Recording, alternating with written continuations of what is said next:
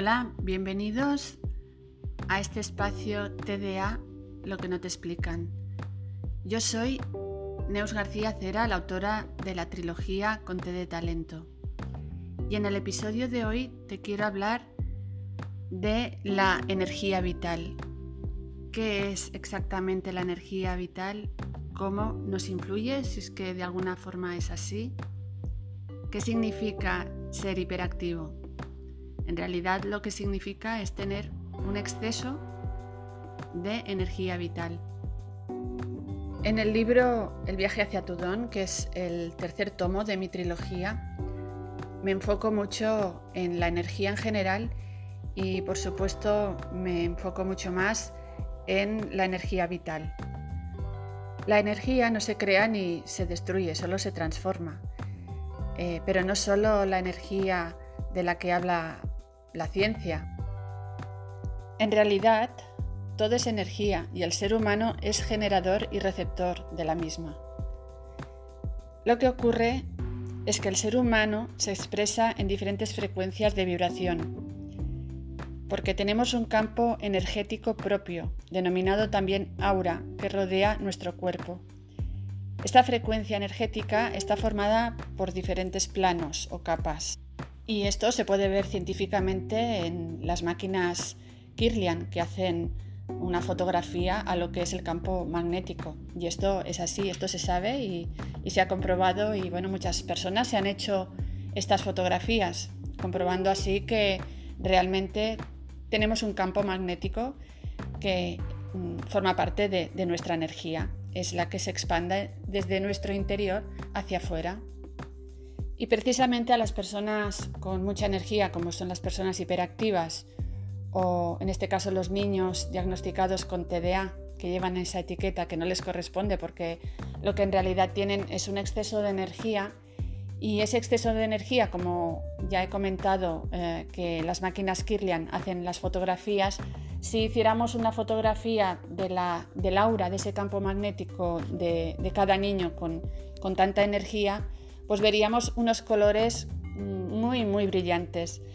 ¿Y eso qué significa? Bueno, tiene muchos sentidos, muchos significados, pero básicamente significa de que estos niños tienen, digámoslo así, como un poder mm, o un don, a mí me gusta más hablar de dones, ¿no?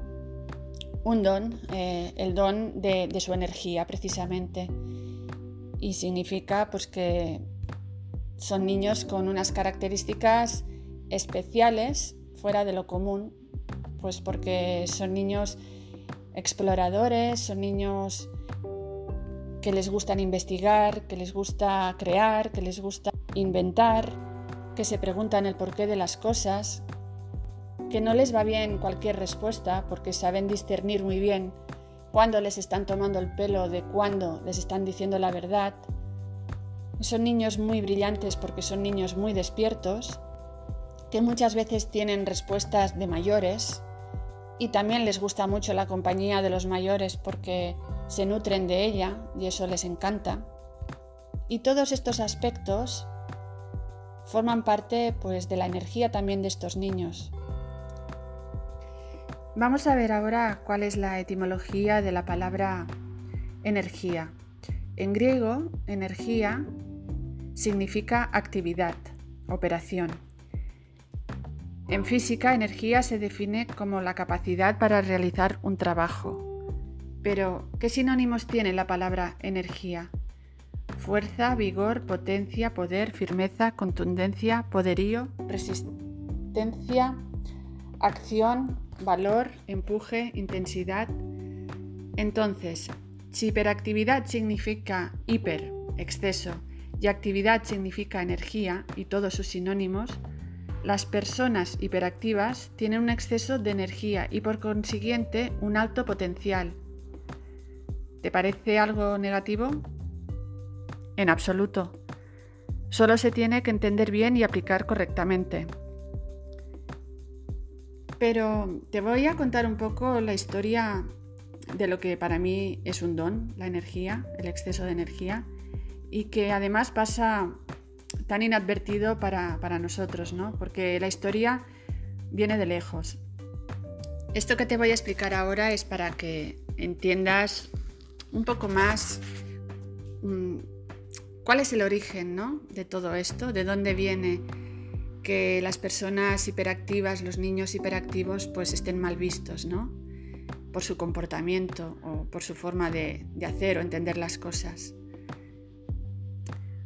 En la era del Imperio Romano, es decir, desde 27 años antes de Cristo a 476 después de Cristo, también se conocía a la energía vital como un medio para curar y básicamente hacían tratamientos transmitiendo la energía con las manos.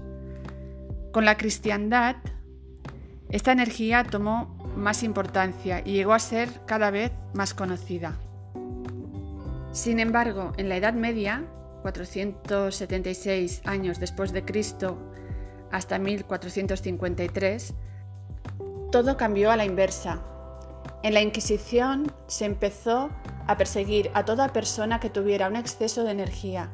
A estas personas les podía pasar dos cosas, bien diferentes. O bien las llevaban a la hoguera o en caso afortunado las beatificaban o canonizaban. Pero ¿adivinas qué hicieron con la mayoría de estas personas? Pues las personas con una aptitud excepcional o un nivel de energía vital sobresaliente fueron quemadas a la hoguera. Y yo sinceramente con este dato pues me da que pensar, ¿no? Que no han cambiado tanto las cosas, que seguimos viendo mal cosas que en realidad son dones. Uno de los científicos uno de los científicos más eh, importantes y geniales de la historia, que es Tesla, decía que más energía significa mayores poderes operativos para nuestra conciencia.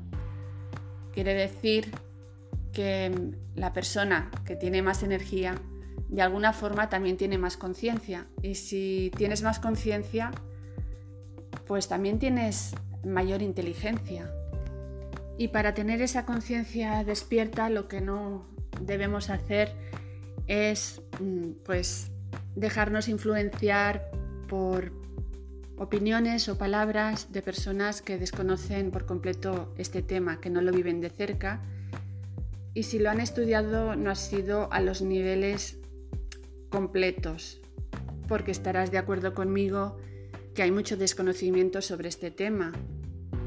Entonces, de lo que se trata en el caso de los niños es de que les permitan manifestar todo este potencial que tienen que no los juzguen porque son niños y en definitiva lo que tienen que hacer es expresar precisamente pues su forma de, mostrarse al mundo.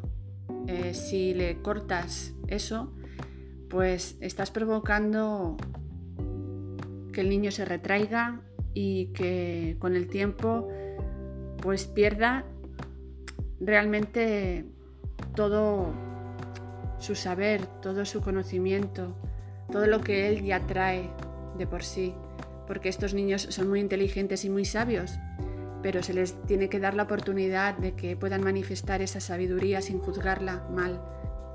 Y como siempre digo, de lo que se trata es de encauzar ese exceso de energía.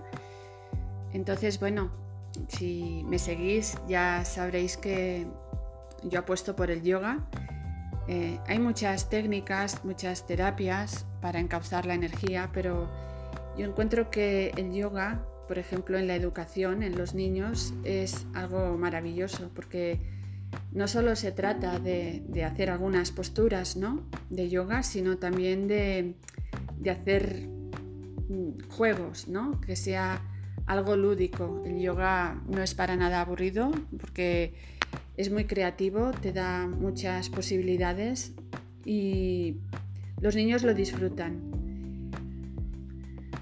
Realmente yo pienso que debería ser obligatoria en las escuelas, porque su práctica desarrolla la conciencia y el niño crece sabiendo quién es realmente, que es de lo que se trata, ¿no? de lo que hemos hablado hasta ahora. Pero bueno, de esto os hablaré en otro podcast.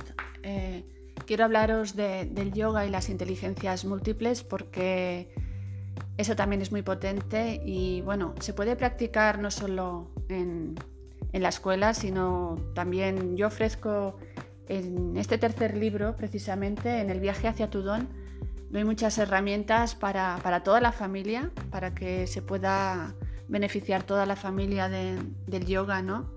Pero os lo explicaré en otro episodio. Y bueno, por ahora mm, creo que más o menos ya os he contado lo que es la energía y para que no os confundáis cuando os hablen de la etiqueta TDA, ¿no? Mm, no hay ningún trastorno, es un exceso de energía que se ha de llevar, controlar y encauzar. y entender, por supuesto, sobre todo los padres deben entender que el niño pues no es ni malo, ni tonto, ni tiene ningún problema, solo que mm, pues tiene mucha energía y eso lo tiene que corregir de alguna manera para que en su día a día pues no pueda obstaculizarle nada.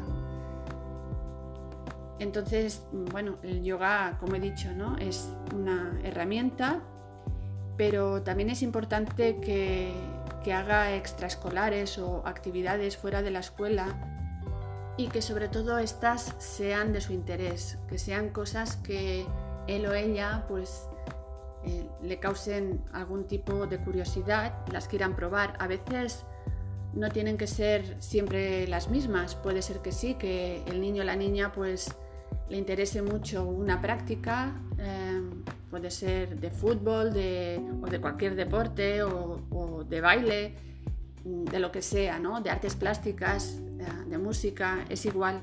Pero si muestra algún tipo de curiosidad, pues no negársela a proporcionársela y que la experimente y puede ser que con eso pues pueda seguir o no. Y si no sigue, pues también está muy bien. Hay que aceptar las cosas y aceptar sobre todo eh, sus intereses y lo que él esté viviendo y cómo lo está viviendo. Eso es permitir ser. Bueno, y por ahora me despido. Em, te espero en un próximo podcast donde hablaré de las inteligencias múltiples y de lo que significa la inteligencia, si realmente es el término que nos han hecho entender o hay otros tipos y otros conceptos de inteligencia. Te recuerdo por si te interesa que mi trilogía Conte de Talento la puedes encontrar en Amazon y también la puedes encontrar en mi página web www neusgarciacera.com. A mí me puedes encontrar en Instagram, arroba neusgarciacera, en YouTube, también con mi nombre, Neus García Acera, y en la página de Facebook, Conte de Talento. Te deseo un feliz día y te espero en mi próximo podcast. Un abrazo.